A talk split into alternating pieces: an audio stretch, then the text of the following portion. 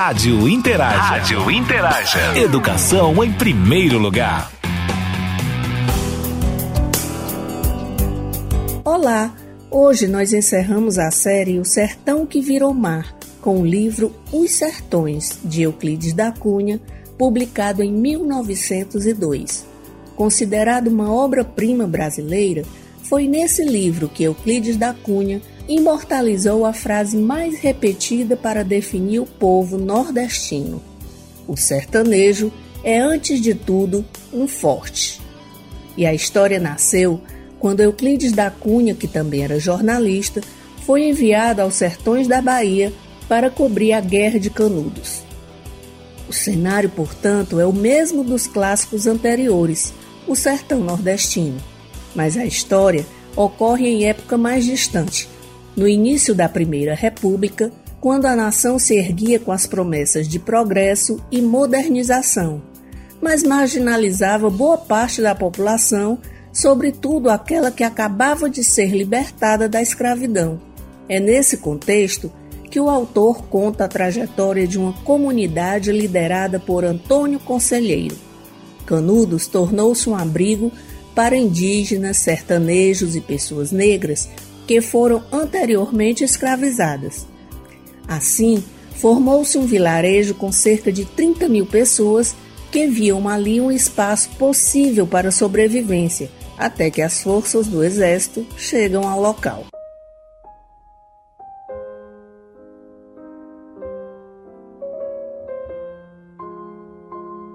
O autor Euclides Rodrigues Pimenta da Cunha nasceu em 1866 na Fazenda da Saudade, em Cantagalo, Rio de Janeiro.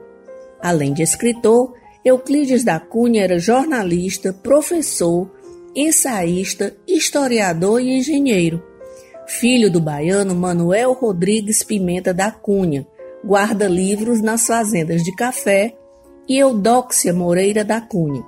Aos três anos, Euclides perde a mãe e se muda com a irmã Adélia para Teresópolis, onde morou com os tios Rosinda e Urbano. A tia morre pouco tempo depois e os dois órfãos vão morar em São Fidélis com outra tia.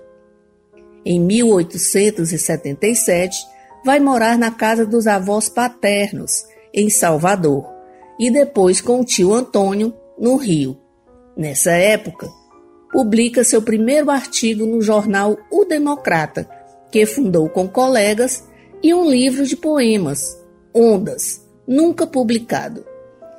Matricula-se na Escola Politécnica e, por falta de recursos, transfere-se para a Escola Militar da Praia Vermelha, que era gratuita e também o centro principal da propaganda republicana da corte de Benjamin Constant. Ao voltar para São Paulo, passa a colaborar no jornal A Província de São Paulo, que futuramente receberia o nome de O Estado de São Paulo. Com a proclamação da República, é promovido a alferes estudante do Exército. Passa a colaborar na Gazeta de Notícias da capital federal. Em 1890, matricula-se na Escola Superior de Guerra e é promovido a segundo tenente, casando-se com Ana Ribeiro, filha de general. Em 1893, Euclides da Cunha foi para São Paulo e foi chamado também para servir a diretoria de obras militares na época da revolta da Armada, que pretendia derrubar o governo de Floriano Peixoto.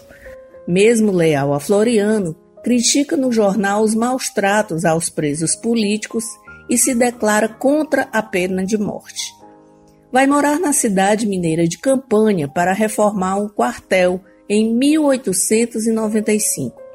Desiludido, desliga-se do exército e dedica seu tempo ao estudo dos problemas brasileiros. Em 1889, ano da proclamação da República, escreve no jornal O Estado de São Paulo artigos onde defende os ideais republicanos. A convite de Júlio de Mesquita, dono do jornal, segue como correspondente de guerra para Canudos, na comitiva do ministro da Guerra, o Marechal Bittencourt. Nos arredores de Canudos, testemunha por três meses os últimos momentos do conflito. Publicado pela editora Lemer, Os Sertões teve boa recepção de crítica e de público.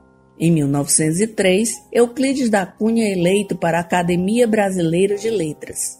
Além de Os Sertões, publicou também Contrastes e Confrontos, Peru versus Bolívia, Castro Alves e seu tempo e A Margem da História, que foi publicado somente depois de sua morte. Euclides da Cunha faleceu no Rio em 1909. Ao suspeitar que era traído pela esposa, vai até a casa do amante, que era oficial do exército e bom atirador, e sem êxito tenta alvejá-lo, sendo assassinado com três tiros no coração. Anos mais tarde, seu filho tenta a mesma vingança, mas teve o mesmo fim do pai. A história virou minissérie de TV em 1990.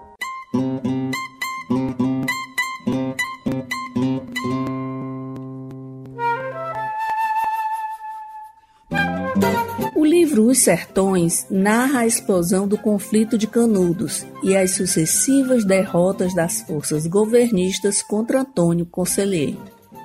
A obra tem narrativa com estilo literário, fundo histórico e rigor científico. Uma das maiores pesquisadoras do país sobre a obra de Euclides da Cunha, a professora Nélia Pietrani, conversa hoje com a gente sobre Os Sertões. A Nélia é professora de literatura brasileira da Universidade Federal do Rio de Janeiro, a UFRJ, doutora em literatura comparada e pós-doutora pela Universidade de Indiana, Estados Unidos, além de ser autora e organizadora de livros sobre seu conterrâneo Euclides da Cunha. Olá, Anélia. Você costuma afirmar que em Os Sertões o autor revela seu talento como um pintor de costumes, comportamentos e paisagens. Que análise você faz do livro e que aspectos você ressalta nele? Olá a todas e todos.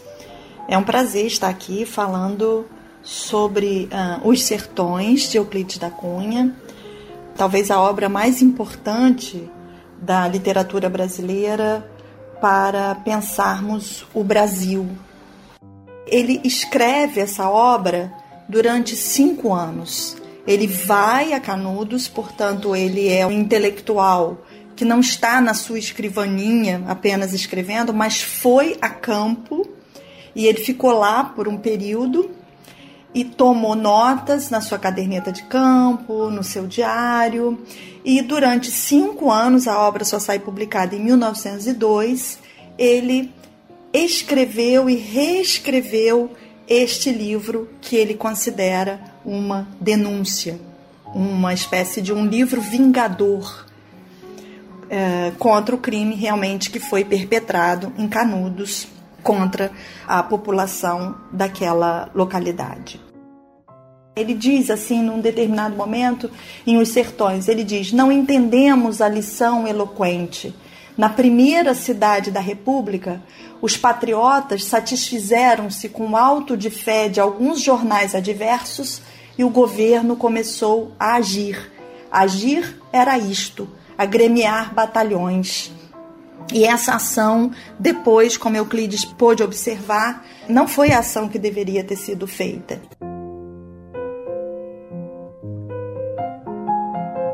É interessante pensar na figura do Euclides, escritor, o Euclides engenheiro e o Euclides artista da palavra. O Euclides que une, que consorcia a ciência concreta e a imaginação criadora no seu livro. No livro de Euclides, nós estamos diante de um, de um narrador, é bom pensarmos isso, um narrador que não é apenas um observador, ele não quer somente fazer um documento sobre a Guerra de Canudos, mas é um narrador, eu gosto de dizer que é um narrador viajante e é um narrador também pintor. Ah, é, é, é, são incríveis as imagens que o Euclides constrói na, em Os Sertões de, de Euclides da Cunha. Por exemplo, uma imagem que eu acho belíssima sobre o sertão. Ele diz assim: E o sertão é um paraíso, ressurge ao mesmo tempo a fauna resistente das caatingas, disparam pelas baixadas úmidas os caititus esquivos, passam em varas pelas tigueras, num estrídulo estrepitar de maxilas percutindo os queixados de canela ruiva, correm pelos tabuleiros altos em bandos, esporeando-se com os ferrões de sob as asas, as emas velocíssimas e as seriemas de vozes lamentosas, e as sericóias vibrantes cantam nos balcedos, a fímbria dos banhados, onde vem beber o tapir, estacando o momento no seu trote brutal, inflexivelmente retilíneo, pela caatinga, derribando árvores, e as próprias sussuaranas, aterrando os mocós espertos que se aninham aos pares, nas luras dos fraguedos, pulam alegres nas macegas altas, antes de quedarem nas tocaias traiçoeiras, aos veados ariscos ou novilhos desgarrados. Particularmente essa passagem é muito interessante para pensarmos o quanto Euclides vê o sertão não como um lugar ermo, mas um lugar que tem vida, que, que esses bichos todos estão juntos, em movimento, e é impressionante também observar o efeito emotivo daquilo que o narrador vê provoca em nós. Outra passagem também muito interessante da primeira parte de Os Sertões chama-se A Terra é a parte em que Euclides faz uma descrição muito científica, sem dúvida alguma, da caatinga, das plantas que ele vê. E nos impressiona como que ao descrever a vegetação da caatinga, ele começa a observar que os galhos que entram na terra, que aparecem assim, ele diz, não são raízes, são galhos. Para no final desse, desse segmento sobre as, a, as caatingas, ele dizer o seguinte: não estão no quadro das plantas sociais brasileiras de Humboldt, e é possível que as primeiras vicejem noutros climas isoladas. Ali, no sertão, se associam e estreitamente solidárias às suas raízes no subsolo, em apertada trama, retém as águas, retém as terras que se desagregam e formam, ao cabo, num longo esforço, o solo arável em que nascem, vencendo, pela capilaridade do inextricável tecido de radículas enredadas em malhas numerosas, a sucção insaciável dos estratos e das areias. E vivem, vivem é o termo, porque há no fato um traço superior à passividade da evolução vegetativa.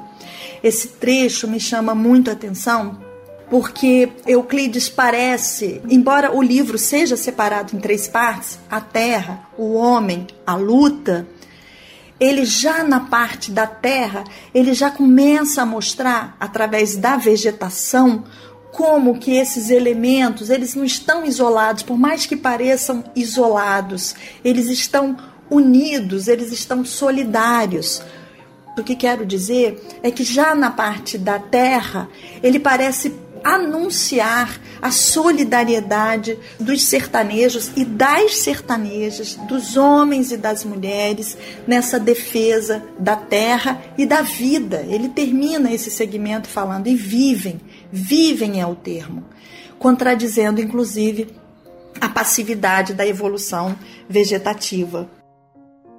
A segunda parte do livro chama-se O Homem e é nessa parte que ele diz a frase antológica do livro, né? O sertanejo é, antes de tudo, um forte. Nesta segunda parte, ele usa uma imagem, como eu disse, nós estamos diante de um narrador, pintor, criador de imagens muito interessantes. E ele cria para a imagem do sertanejo a figura do Hércules Quasímodo. Com isso, ele parece colocar sob tensão figuras que são contrárias. Ao mesmo tempo, a força de Hércules e o estranho, o diferente, o forte e o estranho. essas imagens que parecem se contradizer, elas vão ser muito presentes no livro também, mas isso talvez denote a imagem do próprio Euclides, o engenheiro, o matemático, a figura da ciência diante daquilo que ele vê, diante de uma população que se une em luta e consegue expulsar três expedições do exército brasileiro. Como eu também sou uma pesquisadora da presença das mulheres na literatura brasileira, eu não poderia deixar de destacar também uma presença fundamental que é a figuração da mulher no livro Os Sertões. Um trecho sobre as mulheres, um, dos trechos que eu acho mais belo, mais trágico, mais terrível, que é quando Euclides descreve na fila de prisioneiros e prisioneiras a chegada, a vinda de uma mulher mais velha, uma idosa. Ele diz o seguinte: Uma megera assustadora, bruxa rebarbativa e magra, a velha mais hedionda talvez destes sertões, a única que a levantava a cabeça espalhando sobre os espectadores como faúlhas olhares ameaçadores, e nervosa e agitante, ágil apesar da idade, tendo sobre as espáduas de todo despidas, emaranhados, os cabelos brancos e cheios de terra, rompia em andar sacudido pelos grupos miserandos, atraindo a atenção geral. Tinha nos braços finos uma menina, neta, bisneta, tataraneta talvez, e essa criança horrorizava.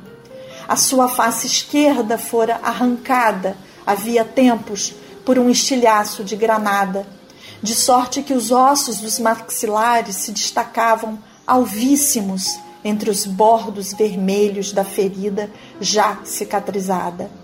A face direita sorria, e era apavorante aquele riso incompleto e dolorosíssimo aformoseando uma face, extinguindo-se repentinamente na outra, no vácuo de um gilvais. Aquela velha carregava a criação mais monstruosa da campanha. Lá se foi com seu andar agitante de atáxica, seguindo a extensa fila de infelizes. Euclides da Cunha, neste trecho, ele destaca o horrendo, o horror que foi essa guerra através dessa figura dessa mulher carregando essa criança com a face completamente arrancada, a face esquerda arrancada. E a imagem do grotesco, da velha horrenda, da criança com seu riso, não é? Ele chega a falar dessa imagem do riso, aquele riso incompleto e dolorosíssimo, mas é importante a gente observar a frase seguinte: quem que promoveu essa monstruosidade? Ele diz e eu vou repetir a frase. Aquela velha carregava a criação mais monstruosa da campanha. Euclides deixa claro para nós que quem promoveu isso foi a horrenda campanha de Canudos, a guerra de Canudos contra este povo. Ele diz: fechemos este livro, Canudos não se rendeu. Exemplo único em toda a história, resistiu até ao esgotamento completo. Expugnado, palmo a palmo, na precisão integral do termo, caiu no dia 5, ao entardecer, quando caíram seus últimos defensores, que todos morreram. Eram quatro apenas: um velho, dois homens feitos e uma criança, na frente dos quais rugiam raivosamente cinco mil soldados. E aí, Euclides da Cunha continua sua reflexão sobre a impossibilidade, sobre a crise de narrar esta página sem brilhos, essa página trágica da história do Brasil, a ponto de ele se perguntar se alguém acreditaria nisto no futuro. E ele faz essa pergunta. Ademais, não desafiaria a incredulidade do futuro a narrativa de pormenores em que se amostrassem mulheres precipitando-se nas fogueiras dos próprios lares, abraçadas aos filhos pequeninos?